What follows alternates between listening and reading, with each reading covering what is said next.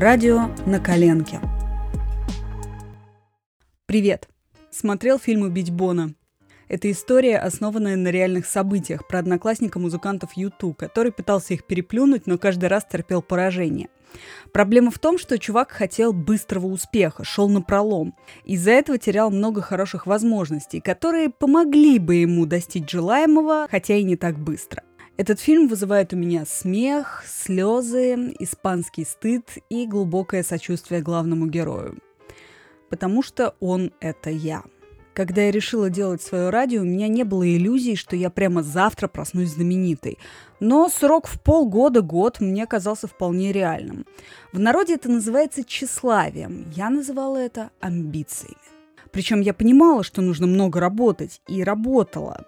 Только прикладывала силы не туда, куда на самом деле нужно. Мне казалось, что для успеха в бизнесе нужен MBA или хотя бы экономическое образование.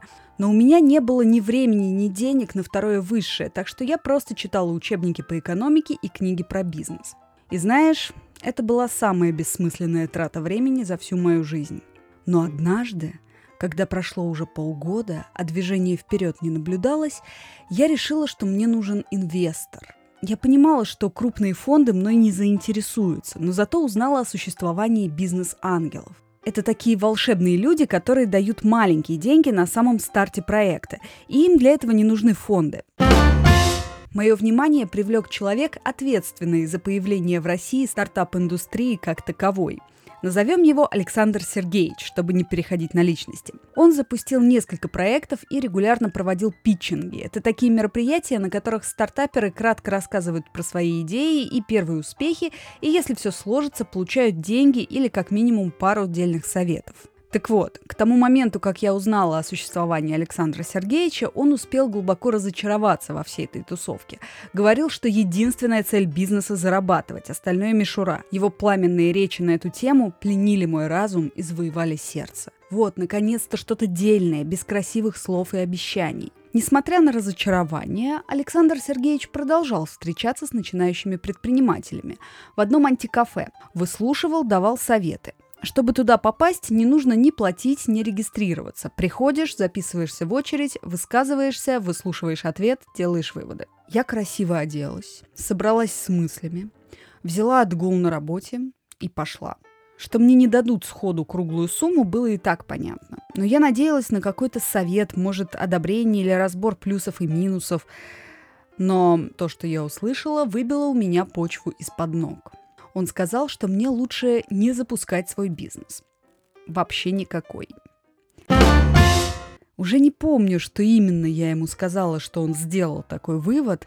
На улице меня душили слезы, ноги подкашивались. Поднимаясь по лестнице, я споткнулась и порвала юбку. Потом уже дома еще несколько раз принималась рыдать.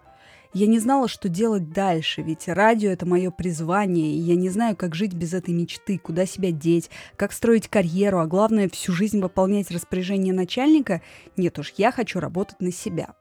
Осознав в полной мере тщетность бытия, я решила, что Александр Сергеевич не прав. Может, в бизнесе он и шарит, но со мной он был знаком 10 минут. И если мне не удалось произвести на него хорошее впечатление, то и не надо. В чем я была с ним согласна, что цель бизнеса зарабатывать, а не получать инвестиции. А зарабатывать без продукта невозможно. Значит, пора делать продукт. Да, у нас не было сайта, но ВКонтакте можно создать паблик и размещать в нем свои подкасты. До этого я не думала, о чем конкретно рассказывать в подкастах. Предполагалось, что я где-то найду авторов, которые будут делать программы о том, что им интересно. Но пока я их найду, пока организуем запись в студии, это пройдет куча времени, а делать радио надо прямо сейчас. Тем более студия у меня есть на работе, так что этот вопрос пока решен. А раз уж первый и пока единственный автор у нас я, значит надо рассказывать о том, что интересно мне.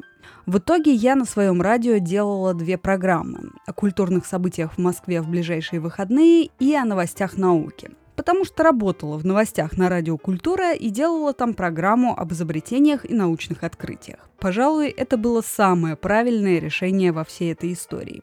О том, как мы делали радио ВКонтакте, я расскажу в следующий раз. А сейчас прощаюсь. Меня зовут Катя Гальдовская, это мое радио на коленке. Услышимся.